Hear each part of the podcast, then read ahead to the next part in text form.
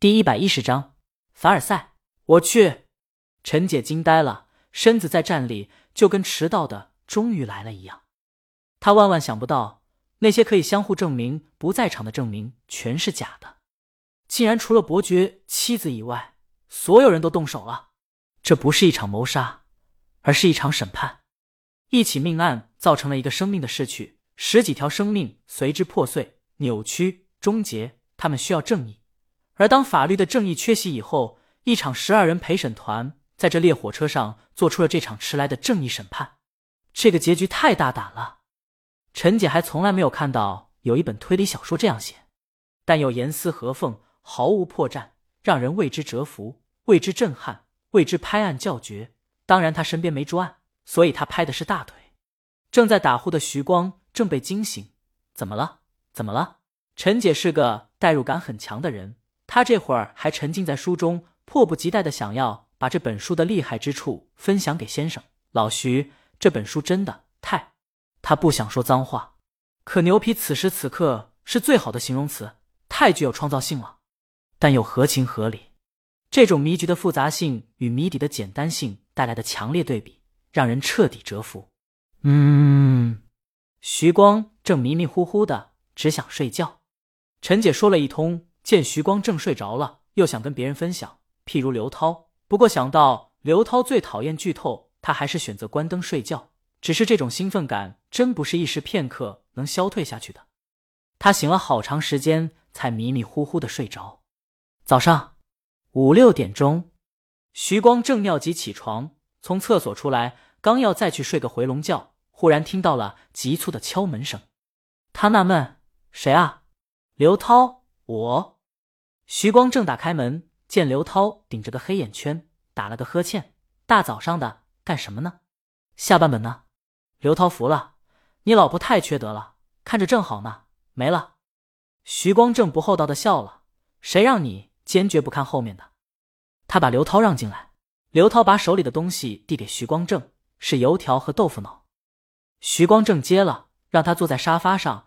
他本来打算去厨房。可在刘涛咄咄逼人的目光下，进了卧室。他记得他老婆昨晚上看完了，就全拿出来交给刘涛，然后去厨房拿了碗筷。刘涛没看书，待把自己那份油条和豆腐脑吃了以后，一抹嘴，拿着书稿走人。他怕人打扰。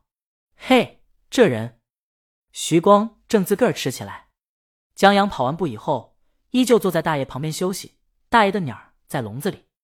大爷在亮嗓子，某单人。独一起，我把唐寅踹，只杀的儿郎叫苦悲哀。他还让江阳跟着他唱一段，我看看你是不是唱戏的苗子。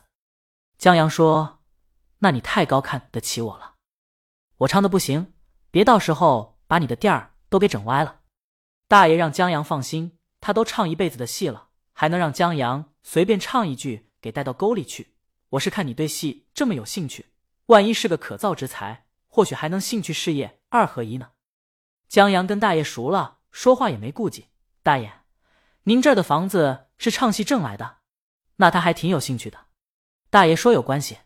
江阳惊讶，在这个世界，戏曲地位这么高吗？我唱戏认识的我夫人，生了个孩子，以前唱戏，现在演戏去了，他挣下的。大爷很有理，没戏就没他，你说跟唱戏有没有关系？江阳竖起大拇指。大爷，您逗闷子的水平比我高。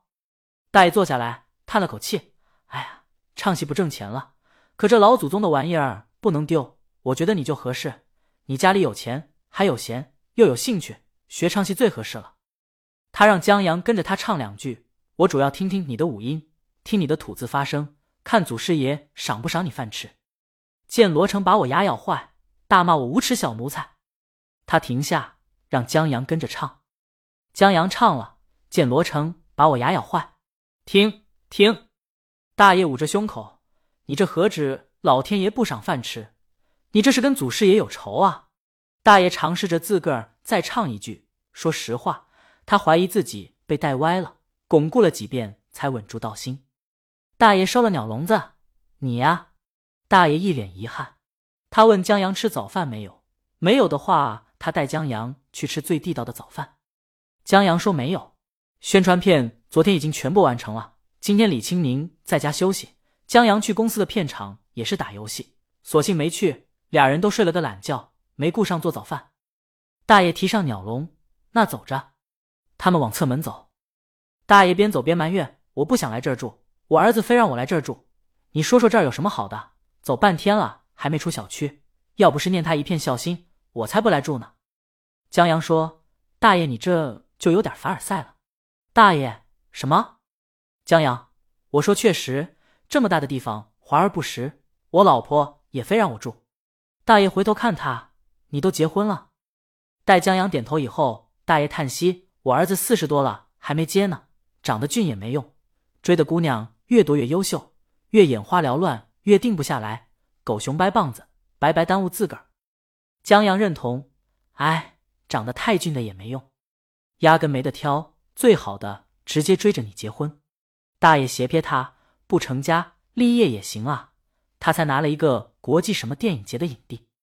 江阳也烦恼，成家立业也不好，我那么如花似玉的一个老婆，得了个称号叫什么大魔王。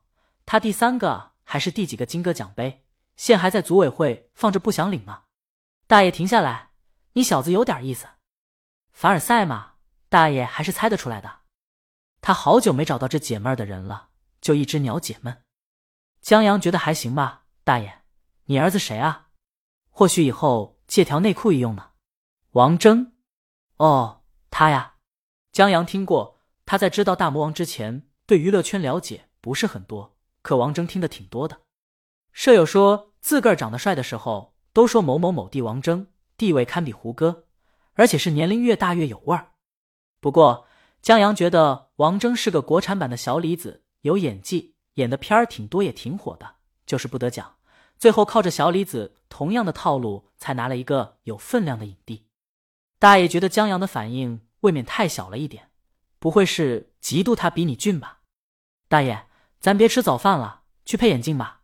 他们说话间出了侧门，进了公园，走不远，又从公园东门拐了出去。在东门外面有几家早餐店，卖炒肝、豆汁儿、卤煮等。